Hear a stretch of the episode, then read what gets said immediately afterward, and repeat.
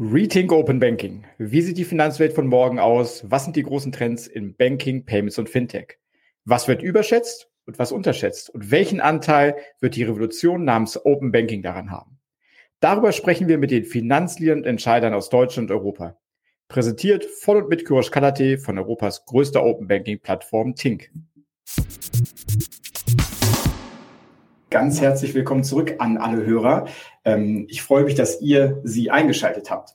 Ich habe heute einen ganz spannenden Gast aus einer noch spannenden Industrie oder aus zwei spannenden Industrien eigentlich, nämlich der Payment- und der Finanzierungsindustrie, die ja in äh, letzter Zeit große Wellen geschlagen hat. Der Gast ist Miriam Wohlfahrt. Sie ist Gründerin und CEO von Banksware und ebenfalls in einem früheren Leben äh, Gründerin von RatePay, an der profiliertesten Entrepreneure in Deutschland. Miriam, erstmal ganz herzlich willkommen zu Rethink Open Banking. Schön, dass du dabei bist. Vielen Dank, Fürisch, für die Einladung. Ich freue mich sehr, hier zu sein. Ja, Dankeschön. Perfekt. Und Miriam, wir können ja auch direkt einstarten. Das mache ich immer am Anfang. Vielleicht mal in ein paar Sätzen. Ganz, ganz viele der Zuhörer werden dich schon kennen. Aber wer bist du? Was hast du bisher in deiner Karriere gemacht? Und dann natürlich ganz spannend. Was machst du und was macht ihr bei Banksware eigentlich? Was ist eure Vision? was ist so der ideale Kunde und was ist momentan euer, euer Hauptfokus? Okay, ganz schön viele Fragen. Ich versuche es mal ganz kurz zu machen. Also, ich bin Miriam, ich lebe in Berlin. Ich bin seit ähm, über 20 Jahren in der digitalen Payment-Branche, wenn man so will, oder Fintech-Branche. Damals hieß es noch nicht so, damals nannte man es Internetzahlungen. Ich habe also im Jahr 2000 damit angefangen, für ein kleines Unternehmen zu arbeiten in den Niederlanden. Das hieß Bibit Global Payment Services. Das wurde verkauft irgendwann an die Royal Bank of Scotland und wurde zu WorldPay, einem ganz großen Anbieter heute. Aber lustigerweise, die Gründer von Bibit sind auch die Gründer von Adyen. Und eigentlich wahrscheinlich alle, die hier zuhören, wissen, was Adyen ist. Und äh, ja, der Peter, einer der, der CEO von Etienne, war lange, lange mit dem habe ich lange zusammengearbeitet. Das hat mir großen Spaß gemacht und der hat mich auch dazu gebracht, irgendwo selber was zu gründen, nämlich vor inzwischen fast zwölf Jahren, also ist schon lange her. Vor zwölf Jahren habe ich äh, RatePay gegründet, weil ähm, ja, ich habe damals gedacht, wenn Peter das kann, dann kann ich das auch, äh, nachdem man so lange zusammengearbeitet hat. Und er war eben auch ein Typ, sage ich mal, äh, eher so vertrieblich orientiert, jetzt auch weniger der Tech-Nerd, weniger kein Unternehmensberater-Typ, sondern eher so hands-on mit den Kunden. Und äh, das war ich auch. Und wir haben sehr viel zusammen im Vertrieb gearbeitet und haben dann im Prinzip da auch damals äh, so die, die Pflänzchen gesät, um Bibit nachher erfolgreich zu machen. Und das hat immer sehr großen Spaß gemacht. Und wie gesagt, 2000, ähm, äh, acht, neun habe ich äh, an den Themen gearbeitet, wie müsste eigentlich ein guter Payment-Anbieter in Deutschland aussehen. Und wir haben damals ein Projekt gehabt mit einem großen Anbieter, der wollte einen sogenannten White-Label-Anbieter äh, bauen. Und man hat dann gesagt, okay, in Deutschland brauchst du eben neben einer Kreditkarte äh, und PayPal eben auch, äh, wenn möglich, eine Rechnung, einen Rechnungskauf und auch eine Ratenzahlung. Weil die Deutschen zahlen nun mal gerne per Rechnung. Es ist die beliebte, immer noch lustigerweise beliebteste Zahlart der Deutschen. Man bekommt die Ware und zahlt erst später. Das ist für einen Händler manchmal mit einer Herausforderung verbunden, weil man natürlich auch die Bonität des Kunden einschätzen muss und diese ganzen Prozesse machen muss. Und äh, ich habe damals aber gedacht, äh, äh, das muss doch irgendwie möglich sein, dass man sowas digitalisiert. Wollte das eigentlich für meinen Arbeitgeber dem vorschlagen, dass die das bauen sollten und die wollten nicht. Und dann habe ich gedacht, so jetzt ist, jetzt ist die Stunde gekommen. Jetzt möchte ich eine Firma gründen. So ungefähr war es. Also nicht ganz so, aber es ist ungefähr so abgelaufen. Und wir waren damals äh, zu dritt. Ähm, wir haben uns aber relativ schnell sind wir da auseinandergegangen im Team und ich war dann quasi nach etwas mehr als einem Jahr wieder alleine.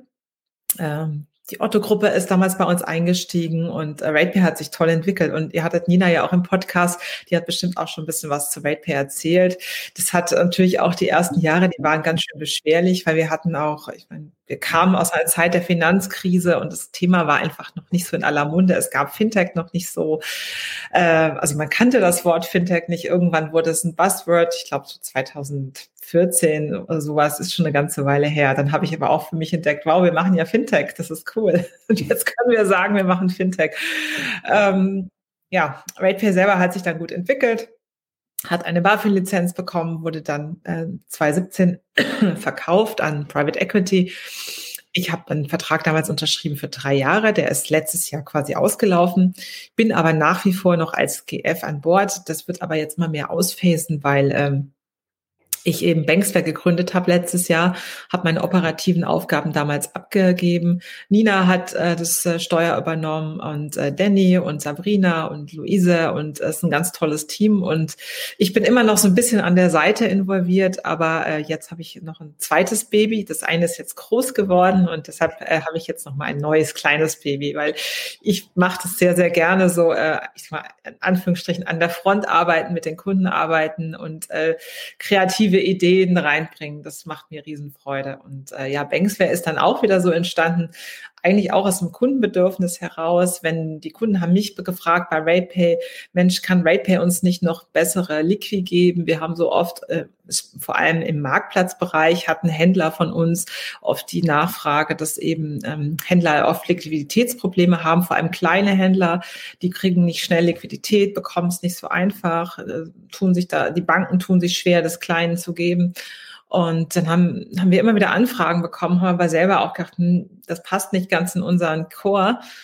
Äh, und da war es dann ähnlich, wo ich dann festgestellt habe, na ja, also irgendwie, wir werden das nicht bauen bei RatePay, was einfach nicht im Fokus ist. Das passt. Man, ich glaube, man muss sich immer krass fokussieren, wenn man ein Tech-Unternehmen hat und nicht irgendwo noch tausend Seiten Projekte starten.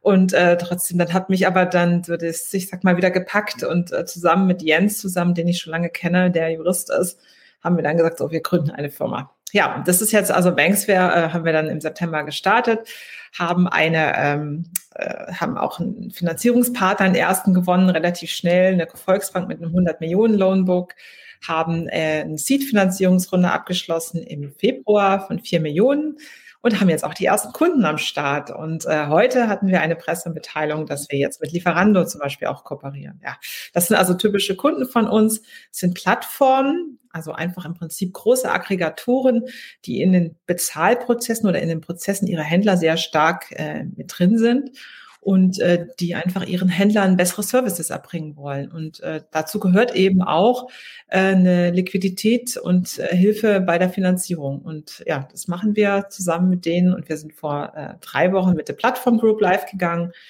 Deshalb unser Fokus von Händlern, weil du hattest es auch gefragt, das sind also vor allem Plattformen.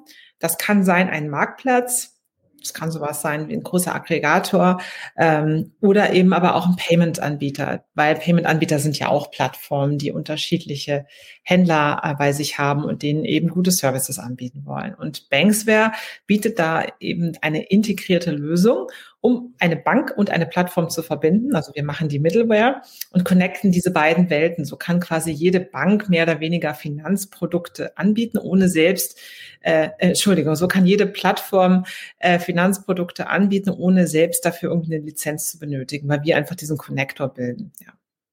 Und äh, wir haben damit angefangen, das eben beim Thema äh, Kredit zu machen, wobei ich ein bisschen weg will von dem Thema Kredit. Es ist mehr eine sofort Expressfinanzierung. Also bei uns gibt es quasi eine Finanzierung in 15 Minuten und äh, mit Zusage mit allem. Und wenn ein Instant Payment genutzt wird, kann sogar auch sofort das Geld fließen. Und äh, dann hat man also Cash to grow. so. Ja, das war das, jetzt nicht so kurz, tut mir leid. Nee, aber das, ich glaube, da, da, sind, da sind extrem viele tolle, tolle Anknüpfungspunkte.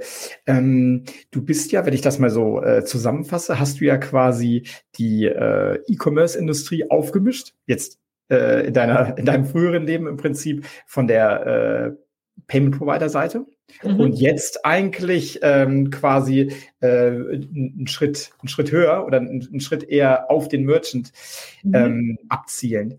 Was ist denn? Du bist so lange schon in der Industrie, wenn du mal schaust, äh, E-Commerce. Ich nenne es mal mhm. E-Commerce, also online bezahlen. Was ist denn da? Egal auf welcher Ebene jetzt die große Innovation oder die großen Treiber, die wir so in den nächsten vielleicht drei bis fünf Jahren äh, sehen werden, die die, die die Innovation wirklich treiben? Ist das ein Thema Finanzierung? Ist das ein Thema ähm, vielleicht Qualitisierung? Was sind so die, die Sachen, die, mhm. die du aus, aus, aus der Vogelperspektive siehst? Also ich glaube, die großen Treiber sind einfach äh, zum einen Dinge so einfach zu machen wie möglich. Also das Einfache ist wahrscheinlich das Schwierigste, ja. Also äh, fast unsichtbare Bezahlvorgänge, ich sag mal, Prozesse, die intuitiv einfach ablaufen und man muss gar nicht so weit gucken. Wenn man sich Amazon als Vorbild nimmt, ja, es läuft dort, es ist super einfach dort zu bezahlen. Es ist auch in, innerhalb der Amazon-Welt für einen Händler sehr einfach, die Dinge zu bedienen. Und ich glaube, das ist das, das Wichtigste überhaupt, dass wir es hinbekommen, in Zukunft Produkte äh, anzubieten, die sehr, sehr einfach sind und vor allem möglichst, ähm, ich glaube, sehr an das Plattformprinzip oder an dieses, ich sag mal, an so eine Art digitales Zuhause, weil ähm, die Menschen sehnen sich danach, einfache Dinge zu haben. Um, um diese ganze Komplexität möchte man nicht. Man möchte, und deshalb glaube ich sehr an das Thema Embedded Financial Services. Eigentlich, ich mag nur Buzzwörter nicht so gerne, aber es ist eben, man, man sollte den Kunden da abholen, wo es am relevantesten für ihn ist. Und dort, wo er die meisten Touchpoints hat. Und wenn es zum Beispiel, nehmen wir jetzt hier im Beispiel Lieferando, der Lieferando das Restaurant hat mit keiner anderen Software so viel zu tun wie mit der Lieferando-Software und wickelt dort all die, die ganzen täglichen Sachen ab. Deshalb ist es ja so bequem für den Restaurantbesitzer in dem Moment auch dort bei Lieferando die Zusatzservices eben zu bekommen, indem man nur einen Knopf drücken muss und gar nicht mehr viel Papier braucht und dadurch eben sehr, sehr einfachen Prozess hat. Also deshalb glaube ich sehr stark an diesen Convenience-Faktor, ja, diese einfachen, bequemen Prozesse. Das ist die, die Herausforderung in der Zukunft dann siehst du eben auch, dass äh, die Zukunft, also das, das Banking als solches wird eben auch dann dort stattfinden, wo der Kunde ist, weil wer geht denn heute noch? Es gibt immer weniger Menschen, die in die Haus, in die in eine klassische Bank gehen. Also Filialen schließen. Man hat oft auch gar keine Hausbank mehr. Ich habe eine 16-jährige Tochter, die habe ich letztens gefragt, weil wir so, wir haben für Payment und Banking mal so, so einen ähm, kleinen Podcast aufgenommen, in dem wir Jugendliche und Kinder befragt haben zu Finanzthemen. Habe ich meine Tochter gefragt, 16, weißt du, was eine Hausbank ist? Und sie so, hä, ist das, wenn ich mir das Geld und das Kissen lege? Ja, das, das ja. meine ich, wenn man sich jetzt überlegt, was sind die Trends? Also ich glaube halt einfach, wir müssen die Kunden da abholen, wo sie sind mit einer bequemen, einfachen Lösung. Und dafür brauchen wir äh, coole Software. Und äh, das Einfache ist oft ganz schön schwer zu bauen und äh, erfordert eben besonderes Fingerspitzengefühl. Und äh, haben dann eben so ein bisschen, also eben auf der Welt dieses, dieser integrierten Finanzdienstleistungen. Dazu braucht man eben auch, ich sag mal, wie euch, man braucht die PSD2 in gewisser Weise dazu. Man braucht äh, offene Schnittstellen, damit man eben die Dinge miteinander verbinden kann und daraus eben ein gutes Kundenerlebnis machen kann. Weil hm. früher hat man, glaube ich, gedacht, man kann alles selber entwickeln und äh, dann fragen an die Leute, ja, hast du nicht Angst, wenn, was weiß ich, wenn XY das dann entwickelt, dann kommen die und irgendeine Bank oder sowas. Aber letztendlich, wenn man selber mal ein Unternehmen äh, gehabt hat oder geführt hat, was, was Software macht, ist es, du merkst einfach, wie wichtig es ist, dich zu fokussieren auf ein Thema und das richtig gut zu machen. Du schaffst es gar nicht, zehn Dinge gleichzeitig zu machen. Also außer man hat vielleicht ein endloses Budget oder sowas oder äh, aber es ist ja gar nicht so einfach, so viele Menschen zu finden, die auch schnell genug zu rekrutieren, damit man alles selber machen kann. Deshalb ist es wichtig zu partnern. Was ich interessant finde, wie du sagst, es ist Embedded Finance und auch die Lösung, ähm, wie ich sie bei Banksware äh, verstanden habe, ist eine Art, äh, es ist embedded und zwar, du hast es gesagt, innerhalb von 15 Minuten ähm, mhm. einen Kredit zu kriegen.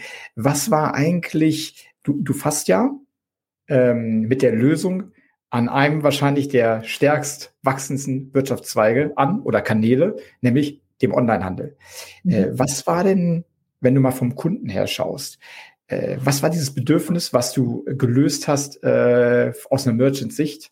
Mhm. Ähm, und dann gucken wir danach, das ist dann meine nächste Frage. Wie ähm, eine relevante Frage ist natürlich das Thema, und wie gehst du da mit dem Risiko um? Aber vielleicht mhm. erstmal, was war so dieser, dieser also, Customer also, Need? Ich sag mal, vor allem, also wenn du dir den Merchant anguckst, also auf den Plattformen, du hast halt E-Commerce wächst immer mehr. Es gibt immer mehr junge Merchants, die in E-Commerce reingehen. Es gibt immer mehr Nischenprodukte. Und deshalb äh, durch die ganzen Marktplätze haben auch die Nischenprodukte eine gute Chance, erfolgreich zu werden. So, dann kommen die aber, ähm, dann sind das oft kleinere Shops, also gerade im SME-Bereich. Das sind vielleicht zwei, drei Mitarbeiter, sind so an der Grenze machen vielleicht äh, eine knappe Million Umsatz im Jahr, können davon ganz gut leben. Aber das sind natürlich nicht riesengroße Businesses mit Finanzabteilungen. So, und du hast häufig das Thema oder das Dilemma, dass äh, sei jetzt mal so ein kleinerer Merchant, du bist eingestiegen äh, in dein Geschäft und du brauchst, du möchtest jetzt gerne Instagram-Werbung buchen, weil morgen irgendwie ein Feiertag ist oder sowas, ja. Du hast aber gerade keine Liquidität, weil du ganz genau weißt, du wenn du jetzt an dem Feiertag besonders viel Werbung machst, wirst du richtig viel verkaufen, dann wirst du richtig viel Liquidität haben. Du brauchst aber jetzt Kohle, um das zu finanzieren. Wenn du in Deutschland jünger bist als zwei Jahre, bekommst du eigentlich kein Geld. Ja, also du bekommst de facto kein Geld. Es ist so. Ja. Und, ähm, und das ist, das ist ein Problem. Also du musst dann eben, und dann gibt es ein paar Lösungen über Factoring und so weiter. Wobei bei Factoring ist es meistens auf Waren bezogen oder anderes und es ist oft sehr zweckgebunden dann auch nicht so einfach, dieses Geld, sag ich jetzt mal, so wie Cash zu haben, ja, dass man eben frei darüber verfügen kann.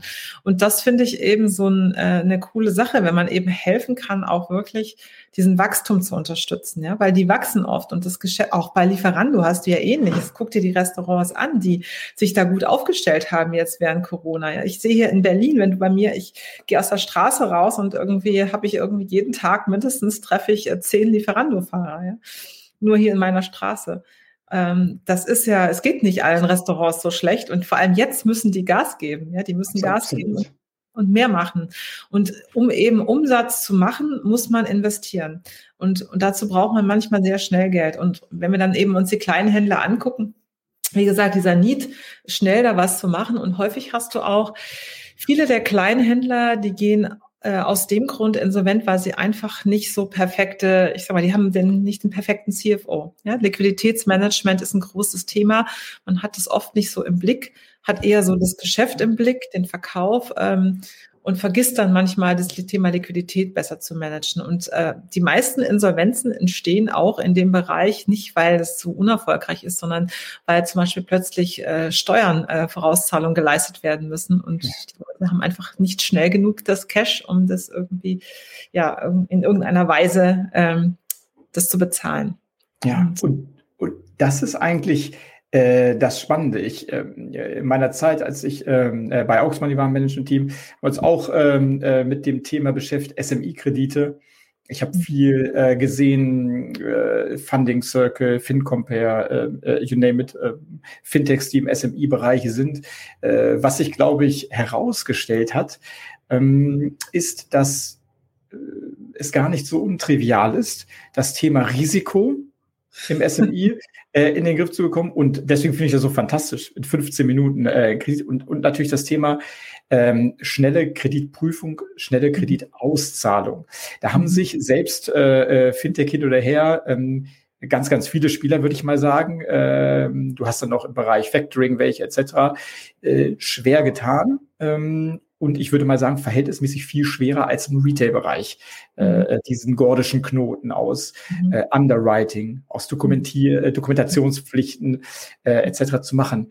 Ähm, wie, wie geht ihr das an? Wie, ähm, denn das ist ja fantastisch innerhalb von 15 Minuten und dann ja. das auszuführen. Wie geht ihr dieses Thema Risikodokumentation an? Das würde ja, also wir haben es halt, das, ja, wir haben das Underwriting komplett automatisiert haben eben ein paar, also diverse Datenpunkte, die wir verknüpfen mit Dokumenten und wo wir dann eben auch eine künstliche Intelligenz darauf haben, die dann daraus eben im Prinzip äh, Scores erstellt. Ähm, was wir machen, äh, ist natürlich auch zum Großteil Betriebsgeheimnis. Ich kann aber dazu nur sagen, es ist natürlich so, wir haben bei zwölf Jahre RatePay sind, lassen einen da nicht ungeprägt. Ich meine, RatePay ist nichts anderes als Real-Time äh, Credit Decisioning nur von Privatpersonen. Aber wir haben ja einfach sehr, sehr viel gelernt. Äh, was sind die Do's und Don'ts? Wie geht man das Ganze an? Was sind die Learnings und so weiter? Äh, haben, haben da auch vom Team her eben auch gute Leute drauf sitzen, die sowas schon mal gemacht haben. Ich glaube, es ist in der Tat unglaublich schwer, weil wir haben ja auf der einen Seite regulatorische Anforderungen von den Banken. Das heißt, äh, wir machen ja für die Bank im Prinzip, wir treffen die Kreditentscheidung und dafür müssen wir aber das eben all das auch, äh, ich sage jetzt mal, was die Bank regulatorisch machen muss, müssen wir zusätzlich machen, ja, damit die Bank eben auch, ähm, ich sag mal, jederzeit darlegen kann, dass sie alle regulatorischen Anforderungen eben auch äh, hier gewissenhaft, dass die, dass die eben auch eingehalten werden. Ja? Das, das müssen wir machen, aber zudem zudem, wie gesagt, haben wir dann ein paar andere Themen. Das heißt, wir gucken zum einen in die Transaktionsdaten. Deshalb sind wir ja auch, ähm, deshalb integrieren wir uns in Plattformen, damit wir sehen können, wie entwickelt sich dann das Geschäft des Händlers. Wie gesagt, wir nehmen auch junge Händler ab sechs Monate Also sechs Monate müssen die im Geschäft sein, äh, aber es, das darf jetzt nicht, das Geschäft darf nicht runtergehen, sondern es, es sollte wachsendes Geschäft sein. Also wir, wir können natürlich auch keine Kredite geben an, an Merchants, die schon irgendwie gar keinen Umsatz mehr gemacht haben. Das, das wird auch nicht passieren. Es ist wirklich, wir wollen hier Wachstum irgendwie befeuern und äh, nicht äh, wir sind, wir werden das, wir sind jetzt kein Kreditanbieter für, für welche, die schon ganz, ganz weit unten sind. Das das passt auch nicht zusammen. Ähm, das heißt also, wir sehen, was passiert an Transaktionen. Wir gucken dann, dann nutzen wir eben auch ähm, ja Open Banking, dass wir uns eben dann das Konto angucken des Händlers und verifizieren auch all das, was wir in, der, in den Transaktionen gesehen haben. Das wäre also vor ein paar Jahren auch noch gar nicht möglich gewesen ohne Open Banking. Und wir müssen natürlich ja auch gucken, ist das zum Beispiel ein, ähm, ich sag mal, ist das ein Geschäftskonto oder ist das ein Privatkonto? Ist ja auch ganz wichtig, weil es könnte ja auch sein, jemand versucht uns da was irgendwie zu zeigen. Deshalb ist es schon gut zu wissen, was da in dem Konto passiert. Dann machen wir natürlich noch eine Identifikation, also mit einem, einem ID, ja, ein Web-ID machen wir. Und äh, ja, machen die klassischen Sachen, die Banken eben auch machen. Und dann haben wir unsere eigene Intelligenz da drauf gesetzt, die daraus eben eine Kreditentscheidung fällt. Und das tut sie dann eben sofort, ja. Das ist, glaube ich, und, und ich meine, das ist ein geniales Produkt. Ich erinnere mich nur an meinen alten Tagen, da hatten wir oft so Anfragen. Ja. To tolle Händler. Ist mit Elektronikartikeln gewachsen, war zu jung, äh, hatte, war ein Jahr alt äh, mhm. als Firma, hatte aber eine Wahnsinnsmarge, hatte wahnsinnig viel äh, äh Der brauchte für 30, 60 Tage äh, äh, eine Finanzierung, um einfach äh, noch mal mehr drehen zu können. Ähm, mhm. Und da ist das natürlich eine, eine geniale Lösung. Äh, vielleicht dazu, du hast es ähm, eins, äh, ein Thema, was wir ja gerne ansprechen. Na klar, Tink als größte Open Banking Plattform ist dieses Thema PSD2. Ähm, Du hast gesagt, das wäre wahrscheinlich ohne äh, diese Möglichkeit auf das Konto zu gucken ähm, äh, schwierig, so schnell ähm, äh, das zu machen. Was, was für eine Bedeutung, vielleicht auch wenn du, wenn wir mal über Deutschland hinaussehen, auch vielleicht für das Thema Expansion, hat denn für mhm. euch, ähm, ich würde mal sagen, PSD2 und nicht PSD2 Banking APIs? Ja, das hat für uns also gerade im europäischen Raum eine sehr große Bedeutung, weil wir dadurch eben in Anführungsstrichen einfacher internationalisieren können, ja? weil wir eben einen Standard haben, den wir im Prinzip es ist leider noch nicht ganz so, dass es wirklich ein Standard ist, aber äh, ja. leider. leider. Aber nichtsdestotrotz, wir haben also schon mal die Grundlage dafür, um eben auch einfacher zu internationalisieren. Ja? Das ja. ist extrem wichtig. Weil also die Transaktionsdaten, äh, da sind wir ja auch, ich sag mal, die können wir aus unterschiedlichen Plattformen, aus unterschiedlichen Ländern bekommen. Wir brauchen aber natürlich auch äh, die Bankdaten und die Kontodaten, damit wir die Sachen eben auch verifizieren können. Und wenn das ist, ich sag mal, zu Zeiten, als das noch nicht notwendig war, äh, äh, sorry, als es das noch nicht gab, hätte man das gar nicht machen können. Und ich glaube eben auch so in den ersten Jahren der PSD2, als das so angefangen hat, wir haben das bei RatePay, habe ich mir das auch mal angeguckt, ähm, damals mit Figo und wir hatten uns auch überlegt, das äh, mit Figo zusammen zu machen und wollten eigentlich einem großen Elektronikhändler die Möglichkeit geben, äh, High-Risk-Produkte auch an, ich sag jetzt mal, High-Risk-Kunden äh, anzubieten. Mhm. Damals war es aber doch noch nicht so weit, dass der Kunde das akzeptiert hätte, dass jemand äh, Zugriff auf sein Konto bekommen hätte. Ich glaube, das ist, es war damals einfach zu früh. Ich glaube, heute ist die Zeit die hat sich verändert. Also vor allem im Firmenkundenbereich das ist nochmal was anderes als im Privatkundenbereich, aber das wird sicherlich mhm. auch offener werden. Aber ähm, Open Banking hat das schon viel verändert und wird da, in, ich sag mal, in der Zukunft noch deutlich mehr verändern. Ich glaube einfach auch, dass im Prinzip äh, Open Banking in der Zukunft wird der Enabler sein fürs moderne Banking. Ja? Äh, mal aus Live-Situationen, ich war auch mal auf der, auf der anderen Seite, äh, habe Open Banking eingekauft. Wenn die Leute Geld wollen oder ein Produkt wollen und es ist äh, Open Banking ist ein Enabler, sie hätten es vielleicht vorher nicht gekriegt, ja. da hast du da hast du ganz ganz geringe Abbruchraten. Das machen eigentlich eigentlich fast alle. Das heißt im äh, im Bereich äh, E-Commerce, das heißt kaufen ähm, und im Bereich Kredit das sind eigentlich fantastische Open Banking Cases. Äh, allein aus den Dings. Ne? Das, es gibt andere Cases, wo, wo sich das dann vielleicht du auch ältere User hast, überlegt sich das mal, aber da hast du in den letzten fünf Jahren einen, einen super ja. Schwung nach oben, nach oben ja, gesehen. Hat sich, hat sich total verändert. Mhm. Was mich interessieren würde, ähm, für viele Branchen war äh, Corona, also viele Branchen, in denen ich tätig bin, ich arbeite ganz, ganz viel mit Payment-Providern, viel im Payments-Bereich, mit E-Commerce, aber auch natürlich äh, viel mit, mit Banken, mit Fintechs, war Corona äh, ein Booster, äh, basiert auf einem auf einem bestehenden Geschäft. Jetzt seid ihr ja quasi an den Start gegangen in einer Corona-Zeit, die man ja auch als schwierig wahrscheinlich bezeichnen könnte, weil es aus einer Risikoperspektive vielleicht, vielleicht schwierig ist. Nicht jeder, vielleicht konnte nicht jeder äh, von der Merchants, die auch noch ein Offline-Geschäft hatten, das schnell umstellen. Äh, wie ist dein Gefühl der letzten 12, 15 Monate äh, aus eurer Sicht oder für euch gewesen? War das eine, eine gute Zeit, ein Segen? War das schwierig? Das, das wäre vielleicht nochmal interessant. so, ich meine, in der Firmengründung oder in der Idee, die Idee kam uns ja noch vor Corona. Es war ja nicht, äh, das ist nicht Corona-bedingt gekommen, aber wir haben uns dann quasi während Corona dazu entschieden, jetzt doch mit der Idee wirklich weiterzumachen, weil wir uns gesagt haben, naja, wenn nicht jetzt, wann dann? Weil letztendlich, äh, ähm, man sieht, dass der E-Commerce wächst. Man sieht auch, dass es äh, selbst während Corona haben sich sehr viele neue Sachen ergeben im E-Commerce und aber auch der Bedarf ist eigentlich nochmal deutlich größer geworden. Natürlich gibt es Branchen, denen es nicht so gut geht und die können wir vielleicht im Moment auch nicht so bedienen. Das wird sich aber auch wieder ändern. Also ich glaube durchaus, dass wir auch post-Corona einfach dann nochmal mehr eigentlich helfen müssen, Liquidität bereitzustellen, damit noch mehr irgendwie Geschäft wieder wachsen kann. Ja. Also deshalb es, wird es für uns, ich, ich glaube eigentlich eher daran, dass es ein Booster sein wird, weil man eben auch das braucht. Ja, man braucht diese, diese extra Finanzierung und die einfachen Lösungen. Absolut. Also ich, es war äh, in, wenn man sich bestimmte Branchen anguckt, in der Tat sind mhm. viele Sachen noch notwendiger geworden. Ja. Was ähm, vielleicht auch noch äh, sehr interessant ist, haben wir uns viele Gedanken gemacht, ist das Thema, wenn du dir mal die Wettbewerbs Landschaft anguckt und vielleicht nicht nur direkten, mal die direkten, mal die indirekten, ähm, siehst du ja, dass ähm, PSPs, also Payment Provider, Services mehr und mehr erweitern, äh, auch teilweise in Richtung direkte Integration. Ähm, du siehst, dass Banken, siehe DB, wieder in so den Kampf äh, eingreifen um den Merchant und dann vielleicht auch mit sowas wie Händlerfinanzierung. Äh, du siehst aber auch ähm, ja, Spieler wie Amazon, das heißt äh, die mhm. Plattform selber. Ähm, mhm wie, äh, was quasi hält dich äh, nachts am meisten wach im Sinne von, oh, das könnte was sein? Wer sind in, aus deiner Sicht die großen Konkurrenten äh, und wie werdet ihr euch da quasi einfinden in diese, in diese Landschaft?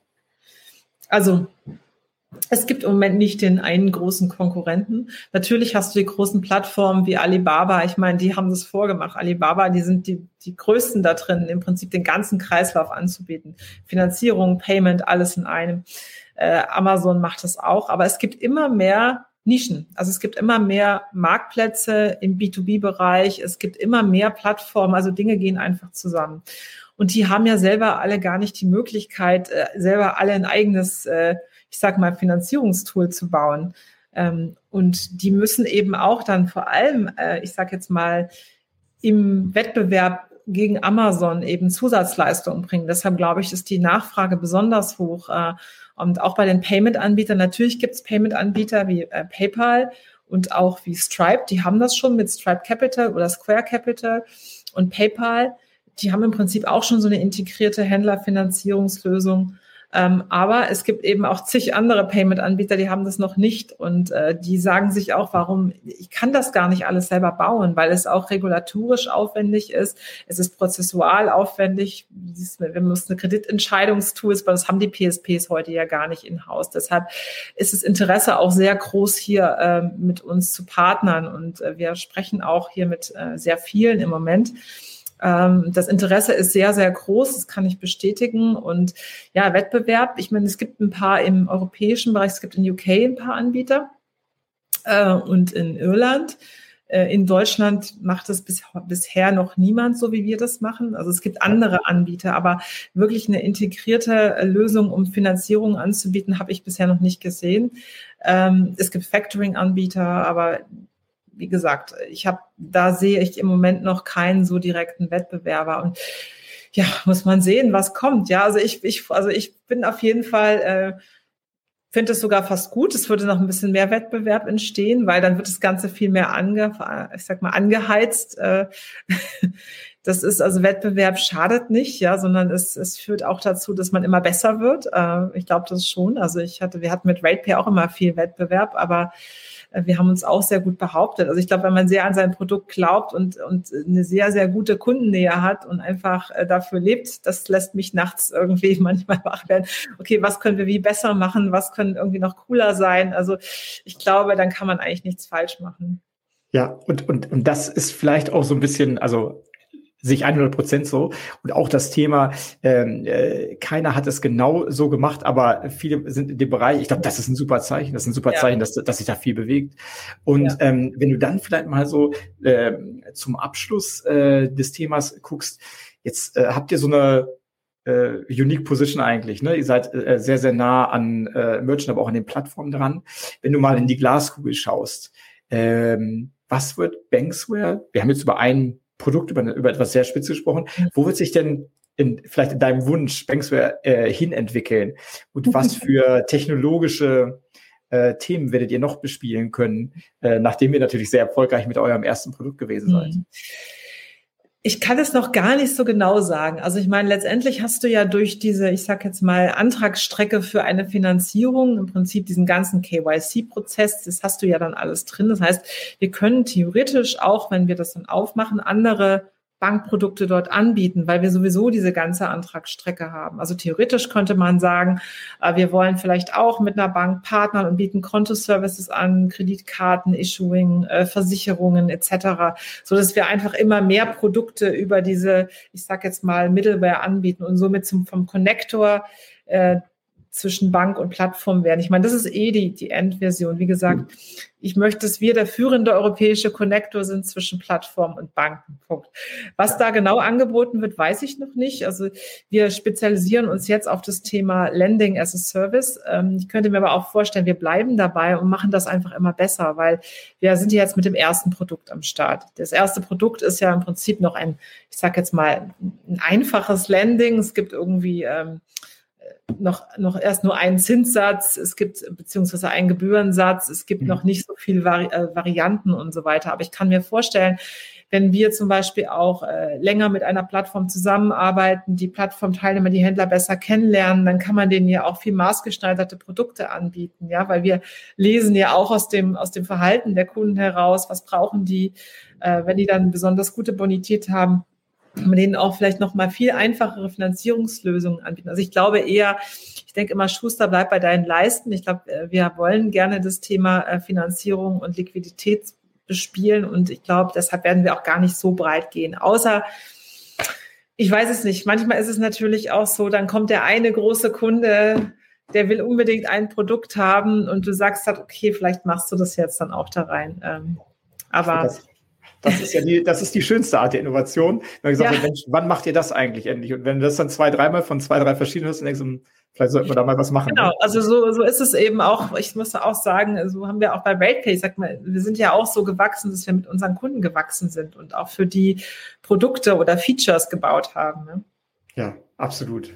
Mir ganz, ganz herzlichen Dank. Wir sind am Ende, sag ich mal, des inhaltlichen Teils angekommen, was ich ja dann immer noch super gerne äh, mache zum, zum Wrap-up ähm, äh, ist nochmal so five Rapid Fire Questions, einfach nochmal so ein, so ein äh, lockerer Ausklang, ähm, die so ein bisschen äh, generell um dich und um, um äh, äh Business gehen. Ähm, äh, bist du bereit für five ja. Rapid Fire Questions? Ja, ja. super.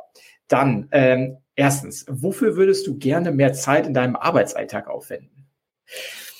Also ich hätte manchmal etwas gerne mehr kreative Fenster.